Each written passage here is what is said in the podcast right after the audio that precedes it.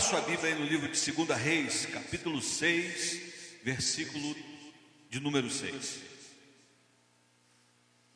2 Reis 6, 6.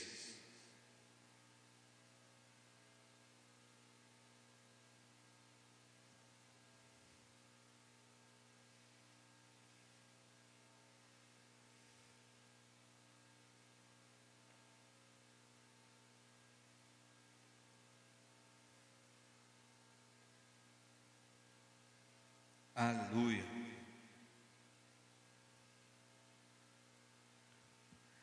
Diz assim a palavra do Eterno.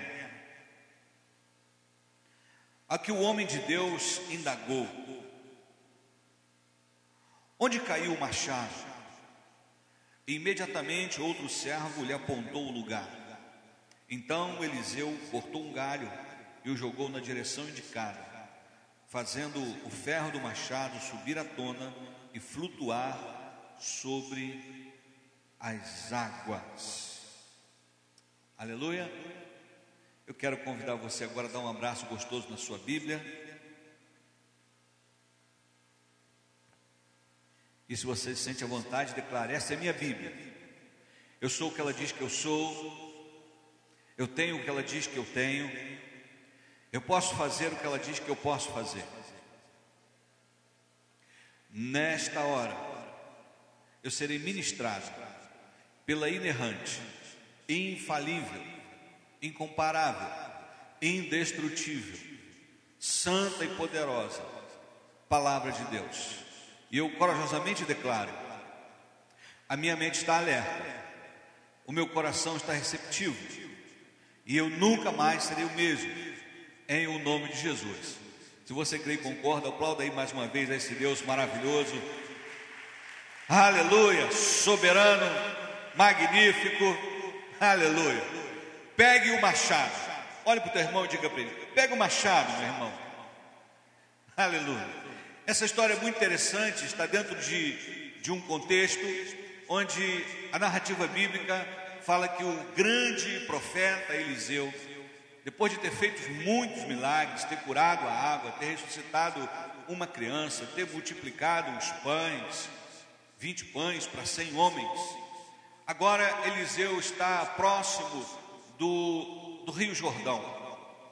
E ali ele é solicitado para ir até mais próximo da margem para acompanhar o trabalho de cortar árvores para fazer um espaço, porque a escola de profetas estava bombando. Na verdade, Eliseu herdou a escola de profetas de Elias. Elias tinha aproximadamente 50 jovens, mas eu acho que depois que eles viram Eliseu logo tocar o manto na água do Jordão e abrir o Jordão e passar seco, eles ficaram extremamente impressionados com todos os milagres que Deus fez. Na verdade, Eliseu é uma das figuras que mais fez milagres na Bíblia.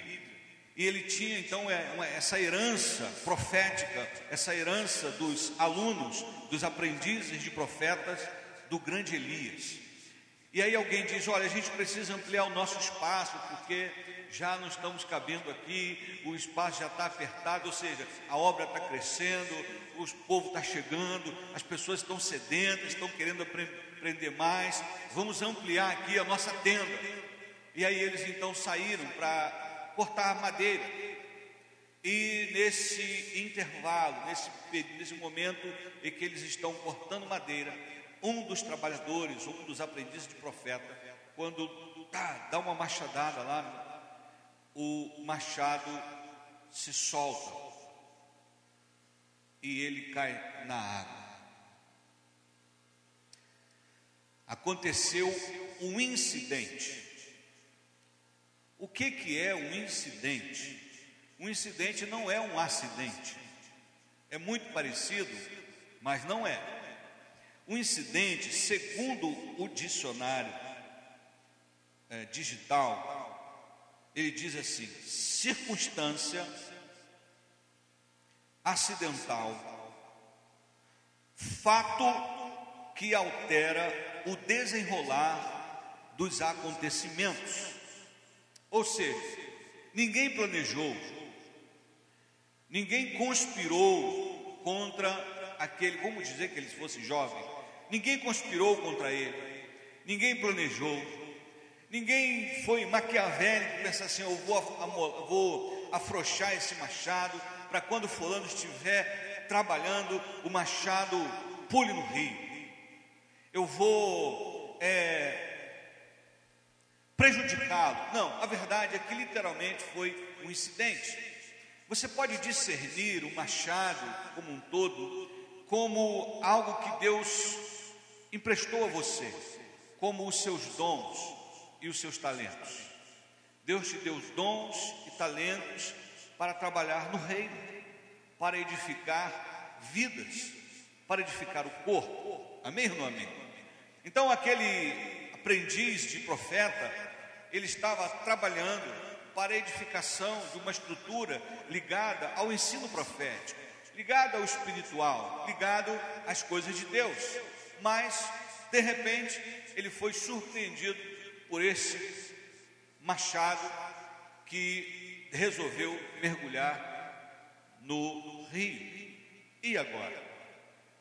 Imediatamente ele então, ai meu Senhor, o machado e ele é emprestado. Quer dizer, ele não é meu, ele está comigo, mas não é meu. Emprestado.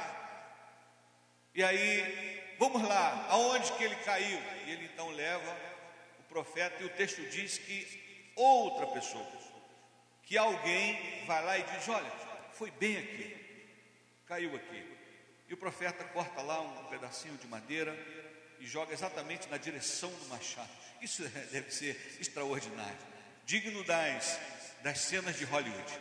E o profeta joga a madeira. Imagina em slow motion. Parando assim sobre as águas e de repente o machado. E o profeta pega o machado.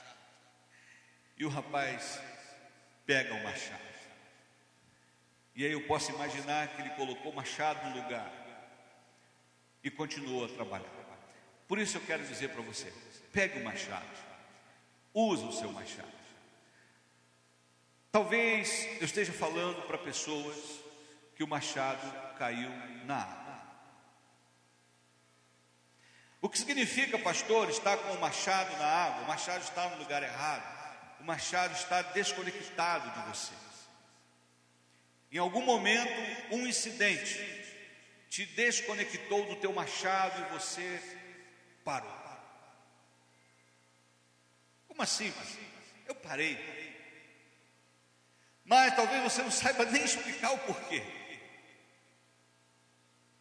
Eu sei que algumas pessoas que vão ouvir essa palavra, e o Deus com certeza vai ministrar ao coração. E eu queria te dar algumas dicas aqui. Primeiro, não faça dos incidentes uma tragédia. Não faça dos incidentes uma tragédia. Não fique supervalorizando a queda do machado na água como se fosse o fim do mundo, como se alguém tivesse provocado, como se todo mundo estivesse contra você, como se ali não fosse o seu lugar, como se essa obra também não tivesse, não tivesse nada a ver contigo, e as pessoas começam a supervalorizar aquilo, fazendo uma tempestade em copo d'água, fazendo de um incidente uma tragédia. Não, eu acho que houve uma conspiração, eu acho que pessoas não me querem ali, eu acho que foi Deus que pesou a mão. Não, o inimigo se levantou contra mim. Meu amado, o texto não fala que foi Deus, não fala que foi o diabo, não fala que foi ninguém, foi simplesmente uma obra do acaso, foi um incidente. Quantos entendem? Aconteceu. Mas a verdade é que às vezes, isso aconteceu uma vez comigo, eu estava passando ali em frente ao Comando Militar do Leste aquele prédio do quartel do Exército, em frente à Central do Brasil. Quando eu era da, da cavalaria, eu tirava serviço ali. E eu estava lembrando, eu, o que, que eu fiz? Olhei para o Panteão, que é onde tem os restos mortais do Caxias, Duque de Caxias. E a gente tirava serviço ali também, para preservar o Panteão. E eu lembrei, fiz uma viagem na minha época de, de soldado, e eu fiquei olhando para o Panteão o meu primo estava vindo em minha direção e eu confesso que eu não vi. Imagina, estou andando e lembrando, eu fui viajando, lembrando da época do quartel e tal, e olhando lá e vendo os, soldados ali, e de repente toca em mim. Primo, eu, oh, rapaz, nem te vi. Agora imagina que ele passa direto, chega em casa, mãe, encontrei com o primo Alexandre, fingiu que não me viu. Está metido, está metido. Virou a cara, virou a cara, fingiu que não me viu. E eu também, já que ele virou a cara, eu também fingi que não vi. Pronto. Você consegue entender como um incidente pode ser transformado em uma tragédia, como se fosse algo proposital? Mãe, eu acho que o, o Lima, ou o meu primo, virou a cara porque ele é pastor e a gente não é evangélico. Ele não deve gostar de gente que não é da igreja.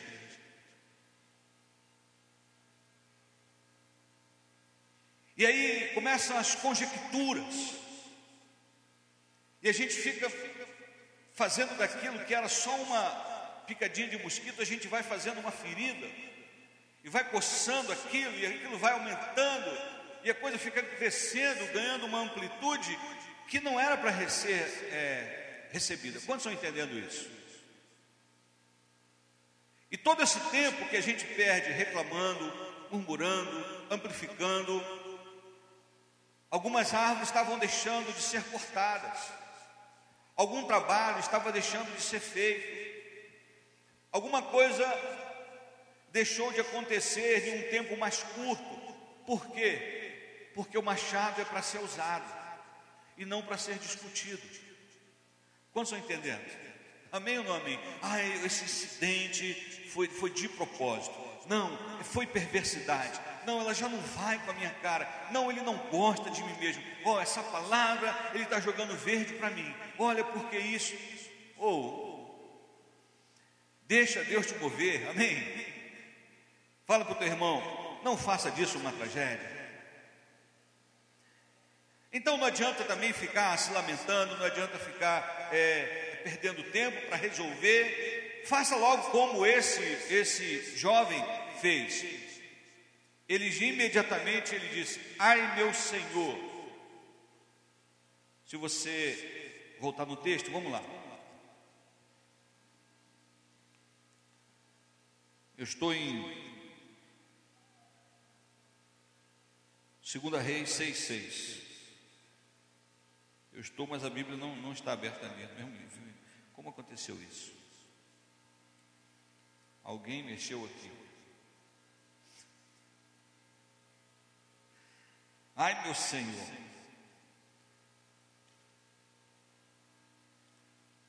Isso. Olha aí. Ah, meu Senhor. Hum. Esse machado fora tomado de empréstimo. Sabe o interessante é, desta exclamação desse, digamos assim, pedido de socorro. Ah, ah, meu Senhor. Você pode perceber que o Senhor ali está com, com letra minúscula.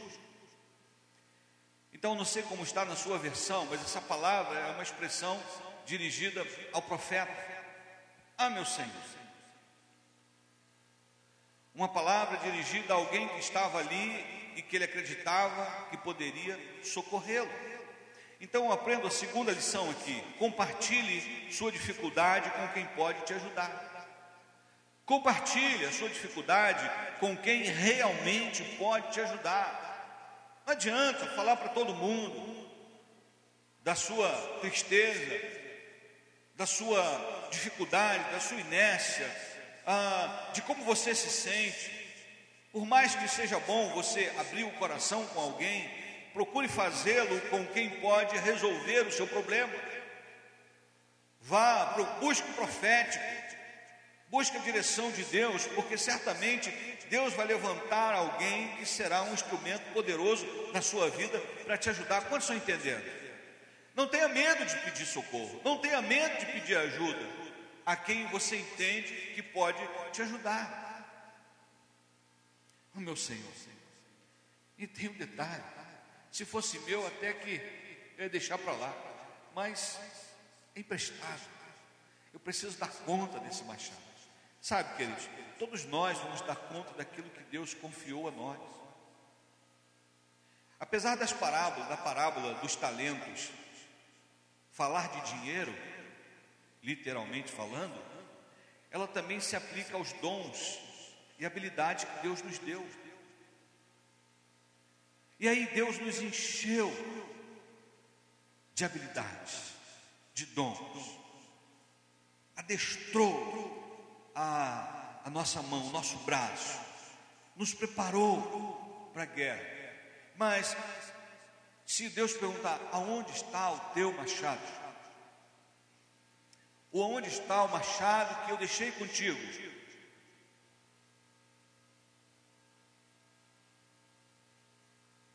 Que, é isso? Está na água. Na água? Se o machado era, era de ferro, provavelmente na água ele iria o quê? Enferrujar.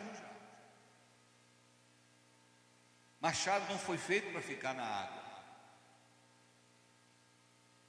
Machado foi feito para trabalhar e ser afiado. Estamos juntos ou não? Está na água. Então compartilhe com quem pode realmente te ajudar. Abra o coração. Ah, fulano, que bom que eu te vi. Cicrano, que bom que eu te encontrei. Eu preciso abrir meu coração para você, porque eu confio em você. Porque eu sei que você pode me ajudar. Então, olha, está acontecendo isso, isso, isso isso. Aí você, talvez a pessoa diga, volta lá onde o martelo caiu, onde o machado caiu. Volta lá. Volta lá. E aí o profeta foi. Vamos lá, onde é que foi? Aí alguém, o texto diz, coloca o texto por favor de novo, Bruno. Olha que interessante nessa versão. Ele imediatamente gritou: Ah, meu senhor, este machado fora tomado de empréstimo. Ao que o homem de Deus indagou: Onde caiu o machado? Imediatamente outro servo lhe apontou o lugar eu aprendo uma outra lição. Permita ou se permita ser ajudado. Seja humilde o suficiente para ouvir, Fulano. Foi nisso aqui que tu deu mole.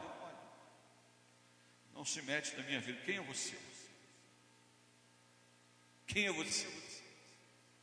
Aí vem alguém que estava em, em percebendo o, o ocorrido, que viu o machado caiu, cair, e profeta, ó, foi aqui que caiu o machado. Foi nesse momento. E aí quando a gente vai na palavra, a Bíblia diz para a gente voltar ao primeiro amor. Ou quando a gente cai, que não é apenas um incidente, é algo mais grave, nós devemos voltar aonde nós caímos. Como dizia aquela canção antiga, eu quero voltar ao início de tudo. Eu quero voltar ao primeiro amor. Então volta lá aonde caiu o machado, volta lá aonde aquele incidente se tornou um acidente, se transformou em uma tragédia, paralisou a, a, a, o teu mover e você não está cortando árvore nenhuma. O templo está sendo edificado. Se fosse hoje, você não está fabricando tijolos. Tem muitos tijolos aqui, nenhum deles foi colocado por você. Nenhum deles tem a sua participação. Por que você parou? É lógico que é só uma figura. Estamos falando de obras, estamos falando de ministérios, estamos falando de, de talentos, estamos falando de dons, estamos falando de pessoas serem usadas por Deus. Deus continua interessado em usar esse machado que Ele te emprestou. Estamos aqui ou não? Então permita isso. Permita que alguém dê uma opinião Porque, no fundo, no fundo, no melhor sentido da palavra, nós fomos chamados para se meter na vida dos outros.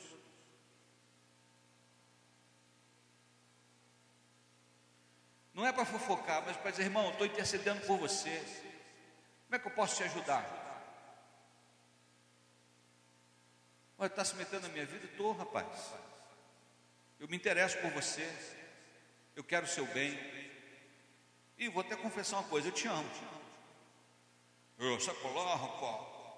Não, rapaz, eu te amo um amor fraternal, não é um amor é, eros, não, não tem nada de erótico, eu não te desejo, não. É um amor de, de, de, de pai para filho, de irmão para irmão. É um amor fraterno. Estamos aqui ou não? E aí a gente se fecha. E alguém quer entrar na nossa história. Fulano, eu sei onde que o machado caiu. Eu posso falar para ele onde é, que foi, onde é que foi que caiu? Não se meta nisso. O machado não é seu. Aí Deus está dizendo: baixa a guarda, fica tranquilo. Posso falar? Ali, ó. Foi ali. Estamos aqui? E aí, outra lição que eu aprendo. O texto diz que depois dessa interferência, dessa intervenção, dessa participação ou coparticipação, dessa pessoa anônima. O texto diz que fulano de tal foi até o profeta Eliseu e disse onde estava o machado daquele servo irresponsável. O profeta não chamou essa pessoa de responsável. Porque não tinha nada a ver com responsabilidade ou irresponsabilidade. Como eu disse no início, foi um incidente. Aconteceu. Amém ou não amém? E aí, em quarto lugar, ajuste o machado e volte ao trabalho. Pega o machado, ajusta ele, reveja lá como está a, o, o cabo, coloca uma cunha maior. Todos sabem o que é a cunha, né? Aquela. Você coloca ali, coloca uma cunha maior, ajuste o, o, o, o machado, ou, o cabo talvez esteja frouxo, enfim, ajusta isso, ajusta o cabo. Se tiver que amolar o machado, amole o machado. Por que, pastor? Porque sua contribuição é importante. Porque Deus ainda está interessado em te usar. Você não é, não é dispensável, apesar de ser substituível. Alô? Você não é dispensável no sentido que Deus está, está interessado em te usar. Mas a obra não vai deixar de ser feita se você empacar. Aí Deus tem que trocar peça. Eu não quero te dispensar, porque você não é dispensável. Mas eu preciso trocar peça. Quantos estão entendendo? Amém ou não amém? Então, amados, eu ouso dizer que Deus está, no melhor sentido da palavra, está esperando você. você Ai, meu Senhor. E deixar alguém, foi ali. E aí pegar o machado, como diz o de humilde, e fazer igual os, os sete anões quando saíram da casa da Branca de Neve e iam empolgados para o trabalho.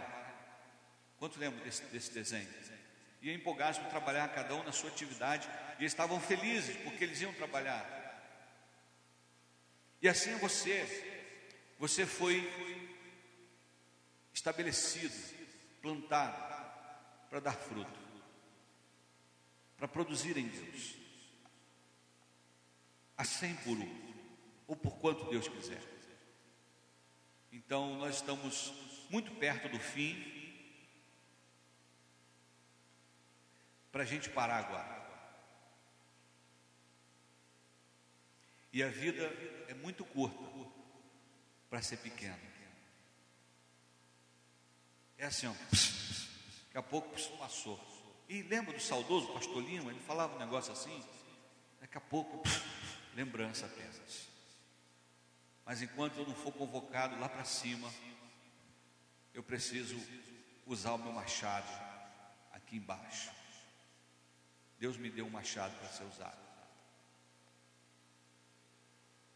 Pastor, volta, volta, volta. Foi ali.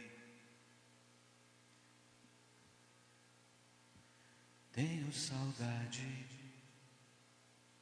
saudades de ti. Minha vontade é voltar atrás onde caí e recomeçar tudo de novo e nunca mais deixar meu coração se resfriar. Te quero. Se eu soubesse cantar, eu cantaria.